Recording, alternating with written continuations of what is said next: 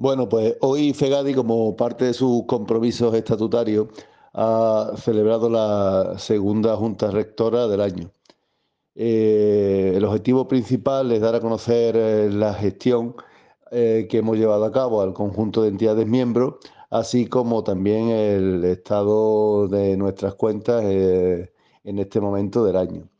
La participación, como siempre, es muy alta y bueno, pues además como ahora elegimos la fórmula de la participación online, eso pues permite solucionar los problemas de accesibilidad y de dificultades en el transporte, lo que eh, de alguna forma facilita esa, esa, participación que nos lleva a bueno, reforzar el sentimiento de grupo, por un lado, y también lógicamente a participar, conocer eh, opinar eh, e influir en la gestión de la entidad desde una perspectiva de sus entidades miembros como principio democrático y de gestión.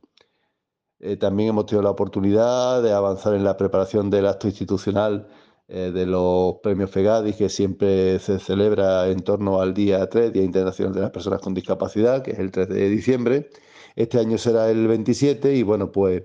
además lo haremos retomando ese acto de manera presencial un poco en sintonía con lo que es la recuperación de la participación en persona y de las personas con discapacidad en los diferentes eventos que organizamos